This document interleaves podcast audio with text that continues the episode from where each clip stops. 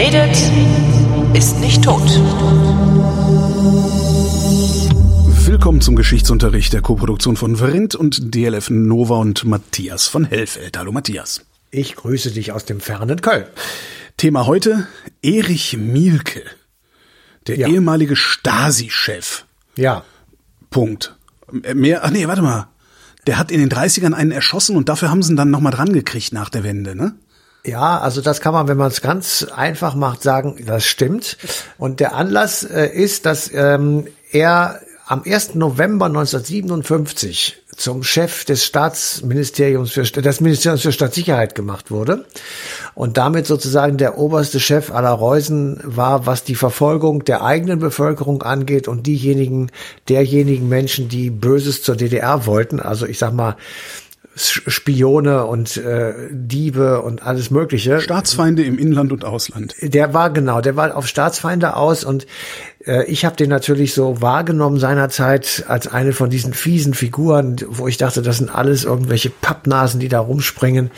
Mit denen will ich eigentlich nichts zu tun haben und habe mich mit denen eigentlich wenig beschäftigt. Wer in der DDR gelebt hat, seinerzeit hat sich sehr viel mit ihm beschäftigen müssen, weil die Stasi allgegenwärtig war und das Leben unter der Stasi ähm, im Vergleich zu unser beider Leben im Westen eigentlich nicht zu vergleichen war. Ich kann mir das auch wirklich nicht mal Ich kann es ansatzweise mir, vorstellen. Nein, ich kann es mir auch nicht vorstellen. Und ähm, wir haben, äh, ich habe einfach mal geguckt, wer ist denn eigentlich dieser Erich Mielke, weil Mhm. es wird, so einfach wird man ja nicht einfach so irgendwas. Und insofern äh, Was ich selbst, ich einfach selbst, selbst in der DDR nicht, also nach dem Zweiten Weltkrieg gab nur wenige, die nicht irgendwie belastet waren, noch weniger, die in Moskau waren.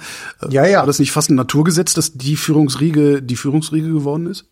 Naja, also das kann man natürlich auch für die westdeutsche Gesellschaft sagen. Da gab es ja auch genügend Nazis Aber, äh, sozusagen. Naja, nee, der, der, der Mielke war halt gerade kein Nazi. Eben, der Adenauer sagen, hat ja die der- ganzen Nazis dann eingekauft. Da, er war andersrum sozusagen, Genau. aber eben auch eine Gestalt von denen, diejenigen, die damals mit am Start waren, also ich sag mal 48, 49 in der DDR, die wussten schon, wer das ist und die haben das ganz bewusst gemacht und haben einfach gesagt, das ist jemand, der eben auch skrupellos sein kann. Und die, die Frage einfach, warum gerade er und wieso er so geworden ist, die findet man natürlich äh, in seiner Jugend oder in der Zeit ähm, vor der DDR und insofern äh, habe ich natürlich da auch nachgefragt oder nachgeguckt und in, ähm, natürlich auch was gefunden. Also man kann einfach mal kurz äh, sagen, er wird ähm, 1907 geboren. 1907, das ist sozusagen der Höhepunkt des Kaiserreichs, kurz vor Beginn des Ersten Weltkrieges.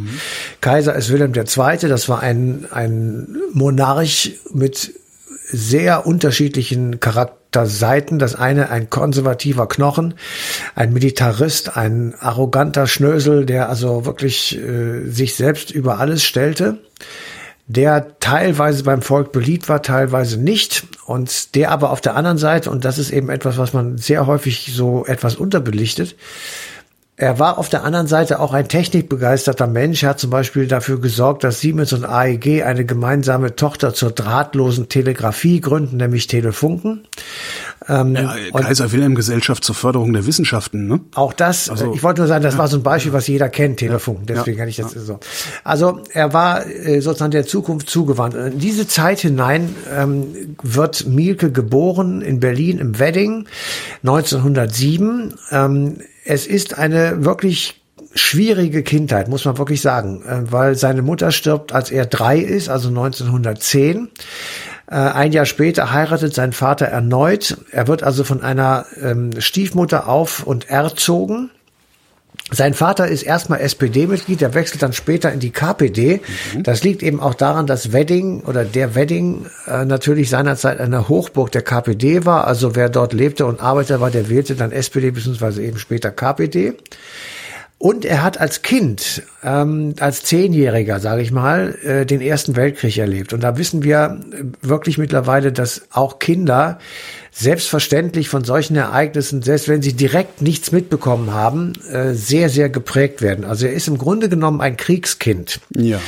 Ähm, aber trotzdem ist er ein Kind, dessen Eltern, also auch Stiefeltern, ähm, Wert auf Bildung legen. Also er, sie waren nicht besonders gut situiert, sie hatten nicht viel Geld, sie waren am unteren Ende, sage ich mal, äh, der Einkommensskala. Aber er bekommt 1921 eine Freistelle in einem Gymnasium. Das heißt, ähm, der Staat übernimmt die Kosten fürs Gymnasium. Er bekommt eine humanistische Bildung mit Griechisch und Latein, wie man sich das so vorstellt. Und gleichzeitig tritt er dem kommunistischen Jugendverband bei. Das kann natürlich jetzt auch sein, dass man sagt, im Wedding ein Jugendlicher, klar, Roter Wedding, ja. der geht in den kommunistischen Jugendverband. Ähm, das äh, kann man natürlich jetzt im Nachhinein nicht mehr nachvollziehen, was der konkrete Grund war. Aber er wächst eben auf äh, im kommunistischen Jugendverband bei gleichzeitig ganz, ganz komplizierten wirtschaftlichen Verhältnissen. Es gibt eine sehr hohe Inflation, die erste große Inflation 1922, 23. Es gibt politische Morde unentwegt. Also ähm, einer der bekanntesten und berühmtesten und wichtigsten Morde war seinerzeit an Finanzminister Matthias Erzberger im August 1921. Ähm, es gibt unentwegt Regierungsrücktritte und Streiks und es gibt unentwegten Streit um die Reparationsleistungen äh, der Deutschen an Frankreich. Mhm. Und das wiederum ist auch genau in Berlin natürlich zu spüren. Ähm, und es gibt halt eine ungeheuer große Arbeitslosigkeit und die ist natürlich im Wedding sehr deutlich zu spüren. Und dann kommt sozusagen als Rettungsanker dazu, dass auf Bitten Lenins eine internationale Arbeiterhilfe gegründet wird. Und davon profitiert natürlich vor allem alles das, was im Umfeld der Kommunistischen Partei Deutschlands ist. Also insofern hat äh, der junge Erich Mielke ja, wie soll ich sagen, einen positiven Zugang dazu. Und er wird natürlich später auch Mitglied der KPD. Die KPD ist gegründet am 1. Januar 1919. Ähm, natürlich bestärkt durch die Oktoberrevolution 1917 in Russland, denkt man also, ähm, jetzt kommt die große Weltrevolution, die auch in Deutschland sein wird und jedenfalls hier nicht Halt machen wird. Aber die Wahlergebnisse sind erstmal eher mickrig, zwei Prozent, drei Prozent, vier Prozent. Im Mai 24 sind es dann aber schon zwölf Prozent. Und dann kommt im ähm, Jahr 1925 jemand an die Parteispitze, der tatsächlich ein charismatischer ähm, Arbeiterführer war, nämlich Ernst Thälmann, der also für steigende Wahlergebnisse sorgt und im Grunde genommen sozusagen diese KPD als Teil der Weimarer Gesellschaft, ich sag mal, äh, etabliert. Und das ist natürlich dann für den jungen Erich Mielke, der ja im kommunistischen Jugendverband ist, ähm, attraktiv. Und er geht, so wie er erwachsen ist und also eintreten darf, als, äh, also von den Statuten her, ähm, als ungefähr 20-Jähriger tritt er der KPD bei. Und wenn man jetzt in den Unterlagen für Erich Mielke sucht, wann war es denn genau, dann findet man zum ersten Mal sozusagen das, was sich dann in späteren äh, Jahren wiederholen wird, ungenaue und vertuschende Informationen. Also, er selbst hat drei unterschiedliche Jahreszahlen angegeben, 28, 27, 25. Dann angeblich soll er in die KPD eingetreten sein. Also je, jeweils unterschiedliche Jahreszahlen, zu wem auch er gerade seinen Lebenslauf sozusagen schreiben musste. Ähm, zudem hat er einigen Unterorganisationen der KPD angehört, also zum Beispiel der Roten Hilfe und er war im Roten Frontkämpferbund aktiv, obwohl er kein Frontkämpfer des Ersten Weltkrieges war. Und er war 30, 31 wie alle, wie viele Millionen andere auch arbeitslos. Insofern ist er in der Weimarer Republik ein, hat er eine klassische Biografie hingelegt eines Kindes aus dem Arbeitermilieu mit schlechten, eigentlich schlechten Berufschancen, wird aber durch seine Eltern relativ nach oben gepusht, eben in diese, ich sag mal, in das Bildungsbürgertum. Unsere Kinder sollen es mal besser haben als wir. Auch das könnte dahinter gestanden haben, sehr wohl. Das ist genau so, wie du sagst. Und er kommt dann sozusagen am Ende der, also am Ende der 20er Jahre, mit Beginn der 30er Jahre, auch in so eine, so eine Abrutschbahn. Also wo man einfach merkt, ich werde arbeitslos, ich habe kein Geld mehr, ich, ich rutsche ab sozusagen in das unterste, in die unterste Ecke. Die Revolution ist gescheitert? Die Revolution ist gescheitert und er, er merkt auch, dass ähm, es jetzt eigentlich nur noch hilft, sich selbst zu verteidigen und auch möglicherweise Gewalt anzuwenden, wie eben viele andere auch. Mhm. Nicht nur bei der KPD, auch bei der SPD und natürlich auch bei der NSDAP. Also wird er aktiv äh, in, ich sag mal, so einer Selbstschutzvereinigung der KPD, es ist paramilitärisch, es gibt bewaffnete Gruppen, die im Straßenkampf auftreten. Und in diesem Zusammenhang kommt es Anfang August 1931 in Berlin zu einer Auseinandersetzung, an der Erich Mielke beteiligt war. Im Zuge dieser Auseinandersetzung verübt Erich Mielke einen Mordanschlag auf zwei Polizisten. Mhm. Und am nächsten Tag hängt ein Fahndungsplakat in der Republik, in dem er, also Mielke, sowie der Mittäter Erich Ziemer und auch Walter Ulbricht, der spätere DDR-Staatsratsvorsitzende, mit Konterfei und Unterzeile gesucht werden. Und als das sozusagen bekannt wird, dass Mielke und Ulbricht äh, gesucht werden per Plakat, erreicht die KPD, dass Mielke nach Moskau verbracht wird. So, jetzt ist er in Moskau und da bleibt er auch, geht zwischendrin beim spanischen Bürgerkrieg zu den Roten Brigaden. Und da ist der zweite Punkt, wo man sagt, was hast du jetzt eigentlich da gemacht? Also, bist du mit der Waffe in der Hand an der Front gewesen oder warst du in der Etappe und hast Zettel ausgefüllt? Und da kann man dann eben unterschiedliches lesen. Er sagt, er war an der Front und war sozusagen spanischer äh, Kämpfer bei den Roten Brigaden, also die auf Anordnung der kommunistischen Internationale die Republik in Spanien verteidigen gegen die Faschisten Francos.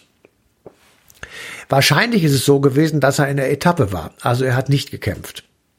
Aber das ist eben auch so ein Merkmal, was er später in seinem Leben sehr oft gebraucht hat. Ich sag mal, äh, täuschen und tarnen, äh, wo man einfach sagt, ich muss das so ein bisschen verschleiern, was ich da gemacht habe, dass mhm. ich immer die Möglichkeit habe, so und so zu agieren, ja, ja. je nachdem, wo ich gerade bin.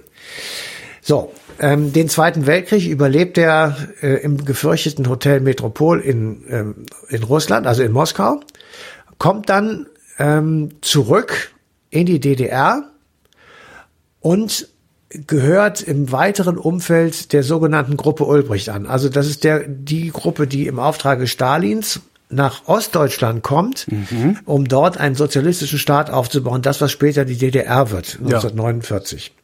Und das war vorher auch schon komplett klar, dass das so werden soll. Also das war der Auftrag. Wer war da alles drin? Also wahrscheinlich die alle, die was zu sagen hatten, ne? So Grote wohl und und und was. Nee, nee, da, ja, ja, nee, das, war ja hinterher erst bei der Vereinigung mit der SPD. Also die, ah, okay. ähm, äh, aber Honecker war zum Beispiel dabei, der okay. war ja auch, der kam dann dazu, der kam nicht aus Moskau, der war aus dem Gefängnis geflohen, ist dann wieder zurückgegangen, warum auch immer.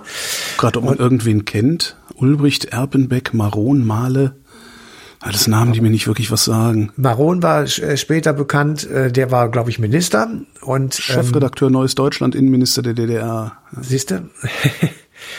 Aber gut, ähm, jedenfalls mit dieser Gruppe oder in, im Zuge dieser Gruppe äh, gerät Mielke wieder nach Ostdeutschland und wird dann sofort, ähm, also auch schon bevor er Minister wird, damit begründet oder beauftragt, ähm, Sabotageabwehr durch feindliche Agenten, sage ich mal, ähm, zu äh, mit zu organisieren.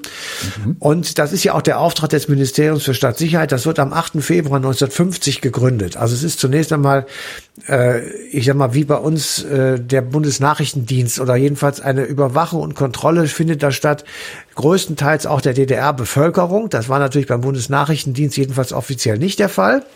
Es werden Akten angelegt, es wird observiert, es werden äh, Inhaftierungen durchgeführt und die Leute werden ähm, naja, am Arbeitsplatz beobachtet. Es kommt schon ganz früh zu, ich sag mal, zersetzenden Maßnahmen, Aha. wo man sagt, ähm, warum, warum machen die das eigentlich? Was, was ist der Sinn der Sache, dass, dass ein Ministerium dafür da ist, Menschen in der DDR sozusagen so in ihrer Privatsphäre madig zu machen, dass sie traumatisiert werden. Also die sind dann ja zersetzt und kaputt. Die Menschen ja. sind einfach kaputt. Die wollen das, die DDR verlassen und sind auf jeden Fall Regimegegner. Naja, nee, sie lassen sich kontrollieren. Erstmal lassen sie sich leichter kontrollieren. Ja, naja, also. also die, du, du musst ja, wenn du, du musst ja, wenn du, um, um zu fliehen, brauchst du Kraft. Und naja, das war, wenn okay. du zersetzt wirst, ist deine Kraft ja erstmal weg. Könnte ich mir vorstellen, dass das so eine so eine Denke ist oder war. Ja, aber bei vielen hat es auch Wut hervorgerufen, ja. die dann dazu geführt hat, dass man eben versucht hat, schon in den 50er Jahren über die grüne Grenze zu gehen, was ja viele Millionen Menschen oder viele hunderttausend Menschen gemacht ja, haben. Ja. Was ja letztendlich dann zum Bau der Mauer geführt hat. Aber ähm, also ich wollte einfach nur mal erklären, sozusagen, dass die DDR von vornherein dieses Ministerium für Staatssicherheit hatte und dass von vornherein Erich Mielke Teil davon war und dass er im November 1957 Chef dieses Instituts wurde, hat im in der langen Folge etwas damit zu tun, dass der 17. Juli 1953, der Aufstand in der DDR, eben im Grunde genommen auch eine Pleite war für den Unterdrückungsapparat, weil die das vorher nicht vernünftig, in ihrem Sinne vernünftig gesagt, mhm. ähm, äh, ich mal vorausgeahnt haben oder auch der Inlandsgeheimdienst versagt. Genau. Ja. Also sie haben im Prinzip versagt. Das wurde dann neu organisiert und im Zuge dieser Neuorganisation äh, kam es eben dazu, dass ähm, ja, dass Erich Mielke dann ähm, hoch hochgespült wurde. Mhm. Und alles, was man über diesen Mann sagen kann und was man von ihm als Zitate im im O-Ton sozusagen noch hören konnte, ist derartig niederschmetternd, dass man wirklich sagen kann, da steht ein Tier vor dir. Das ist unglaublich, was der von sich gegeben Wir hat. Alle hinrichten und, und, und so Ja, genau, sowas. Ne? Äh, ähm, also da machen wir kurz einen Prozess. Das war so einer seiner Lieblingsworte. Mhm. Und äh, man hört ihn dann sprechen und er, man merkt sofort, das glaubt er auch. Also es ist tatsächlich jemand, der, der davon überzeugt ist, dass es richtig ist, was er da tut. Und er hat das bis zu seinem letzten Tag gemacht. Und als er dann abgesetzt war und in der äh, späteren dann DDR-Volkskammer nach der Wende diese berühmte Rede gehalten alle hat. Menschen, er, oder was war das? Ne? Ja. Genau, da hatte das auch noch versucht zu rechtfertigen. Wir standen immer in gutem Kontakt zu den Menschen, hat er da gesagt. Und dann fingen die alle an zu lachen und rum zu, zu schreien geradezu, weil dieser Kontakt in der Überwachung bestand. Mhm. In, in der Hochzeit, also die Zahlen schwanken natürlich, aber 90.000 Festangestellte, 190 inoffizielle Mitarbeiter. Das waren insgesamt, waren 16 Prozent der Bevölkerung in diesen Unterdrückungsapparat verstrickt. Und es gab auch noch eine militärische Abteilung, das war das Wachregiment Felix Dzerzhinsky. Mhm. Das waren 10.000 Mann, be bewaffnet. Ja, also man kann wirklich sagen, das Ministerium für Stadtsicherheit, das war die mächtigste Institution der DDR und dem stand dieser Mann vor und der Typ war wirklich ein schlechter. Würdest du sagen, also es gibt ja den Begriff Stasi-Methoden, ne? würdest du sagen oder würdest du denken, dass wenn äh, ein, ein weniger verbrecherischer Typ als Erich Mielke Stasi-Chef gewesen wäre, dass die Stasi-Methoden nicht ganz so krass gewesen wären? Oder war, waren mehr Menschen dafür verantwortlich, dass es ja, so entglitten ist, also humanitär entglitten ist, äh, als nur der Chef? Ja, ich kann mir das nicht vorstellen, weil er hat ja natürlich nicht alleine agieren können. Also Erich Honecker oder vorher Walter Ulbricht, die waren natürlich involviert in das, was er da tat. Und wenn also irgendwelche großen Maßnahmen gemacht wurden oder wenn sie besprochen wurden, wenn sie fertig waren, dann war er natürlich sozusagen verantwortlich dafür und er wurde ja auch befragt. Insofern hat er Rückendeckung gehabt. Ohne die hätte er das sicher nicht machen können. Man muss ja auch immer bedenken, du brauchst äh, Leute, die das dann auch machen, was du da willst. Das nützt ja nichts, wenn du einfach nur am Schreibtisch sitzt und sagst, wir machen das jetzt und keiner läuft los. Mhm. Ähm, das, äh, das war schon geklärt sozusagen. Also die haben einerseits Angst und Schrecken verbreitet, tatsächlich, aber andererseits gab es natürlich auch viele Mitarbeiter, ähm, inoffiziell wie offiziell, die davon total überzeugt waren, dass es richtig ja, ist, was sie tun. Ja. Und er und die Führungsriege der SED und aller dieser komischen Apparate da, Politbüro etc., die waren davon überzeugt, dass es richtig ist, Leute zu unterdrücken. Wenn sie haben die, haben die das wirklich so verstanden? Haben die, ja. haben die verstanden, ja. was sie da tun? Also haben die, waren die auch mit den Mitteln einverstanden? Ich meine, ich kann ja von der Sache überzeugt sein, aber es gibt ja immer unterschiedliche Mittel, zum Ergebnis zu kommen. Aber viele von denen, die da saßen, waren von Stalin geprägt. Okay, viele ja, haben gehört, ja, wie Lenin ja. das gemacht hat. Und da war Gewalt und Unterdrückung an der Tagesordnung. Ja. Und die haben auch gesagt, wenn du das nicht äh, also freiwillig hinbekommst, dann musst du die Leute zu ihrem Glück zwingen, sozusagen. Und deswegen gab es Unterdrückungsmaßnahmen. Und zwar millionenfach, noch viel schlimmer als in der DDR. Aber sie, sie waren ja in deren Auftrag sozusagen unterwegs. Das muss man sich auch ja, klar stimmt, machen. Ja, das ja, ist, klar, ja. Das, äh, da, also As wir können das sozusagen, ne? Ja. Wir können das nicht beurteilen und wir können einfach sagen, äh, wir sind, wir sind, ähm, wir stehen, also ich stehe heute fassungslos davor, wenn ich mir überlege, dass 190.000 inoffizielle Mitarbeiter existiert haben. 190.000.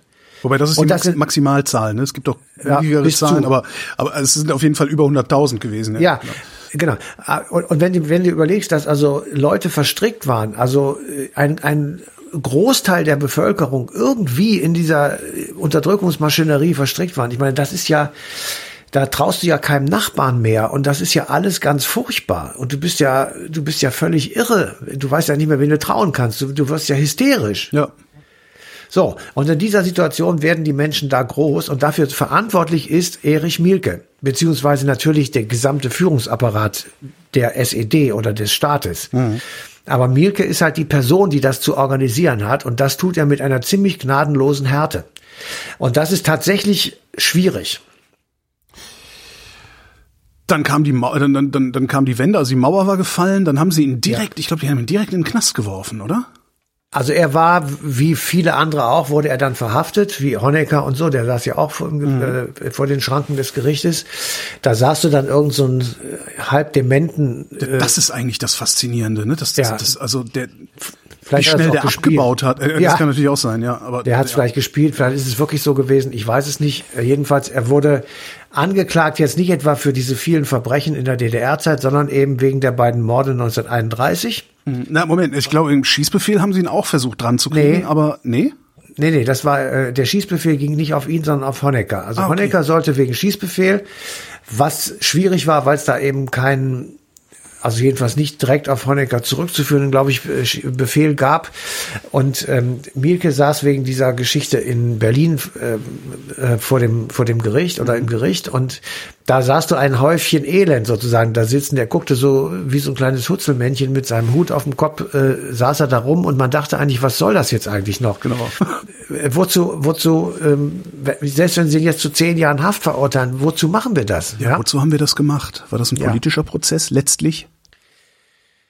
Naja, also, Mord also klar, äh. Prozessordnung und so, ne? Also rechtlich, also juristisch klar. gesehen war das Ding sauber, aber man hätte auch, man hätte auch sagen können, komm. Ja, es ist, das ist immer so. Das ist auch, mir geht es auch bei dem 98-jährigen KZ-Wärter. Ja. Ähm, ja, der ist verurteilt, zu verurteilen wegen Verbrechen äh, in, weiß ich nicht, 50.000 Fällen. Ja. Ähm, ja, gut. Aber der Wobei ich das, noch, ja. das kann ich noch irgendwie einordnen in so einen größeren Kontext der, der Erinnerungskultur, der Verantwortungskultur der Bundesrepublik Deutschland. Aber das mit Mielke, wenn das, wenn das ein paar Jahre später, also irgendwann fing dann ja auch die Aufarbeitung der, der DDR-Geschichte, der Stasi-Geschichte, fing dann ja auch an. Wenn man es dann gemacht hätte, dann könnte ich das da auch einordnen. Aber sie haben es ja quasi sofort gemacht. Direkt Anfang der 90er haben die den ja eingesackt. Ja. Und das ist so, wo ich denke, das, ja, aber irgendwie ja. musste man verantwortlich machen wahrscheinlich, ne? Ja, nein, er ist also Mord verjährt nicht. Deswegen war ja. vollkommen klar, er wird deswegen vor Gericht gestellt. Die Frage ist, ob das noch Sinn macht. Das ist äh, die zweite Frage. Aber die erste Frage ist laut eindeutig mit Ja zu beantworten. Er wird angeklagt. Deswegen wird auch der 98-jährige KZ-Wärter angeklagt, ja. der dann im, im, im Rollstuhl da reingeschoben wird in den Gerichtssaal und dann wird der Prozess gemacht, weil das einfach er ist mordverdächtig, beziehungsweise er hat Morde begangen und deswegen wird er vor Gericht gestellt. Egal wie alt er ist, egal wie lange es her ist. Und ähm, das ist ja auch richtig so. Aber die Frage ist trotzdem, dass man sich dann sagt, ja gut, ähm, hätte man nicht einfach sagen können, du wirst jetzt verurteilt für zehn Jahre und fertig ist. Ja. Weil das war ja klar, dass das war. Aber gut, da ist halt, äh, das ist eine juristische Ordnung, die ist ja auch richtig so. Ähm, er hat auf jeden Fall, und das ist die, äh, finde ich, die Summe, ähm, furchtbaren Schaden angerichtet und er ist ein wirklich furchtbarer Typ gewesen, der in der DDR für ganz schreckliche Dinge gesorgt hat und für ein Klima der Überwachung, der Kontrolle und der Hysterie, die letzten Endes die Leute wirklich fertig gemacht haben. Matthias von Hellfeld, vielen Dank. Sehr gerne. Und euch vielen Dank für die Aufmerksamkeit. Die passende Auf äh, die passende Ausgabe Eine Stunde History läuft am 31. Oktober. Ich kann es auch ohne. Die passende Ausgabe Eine Stunde History läuft am 31. Oktober 2022 auf DLF Nova.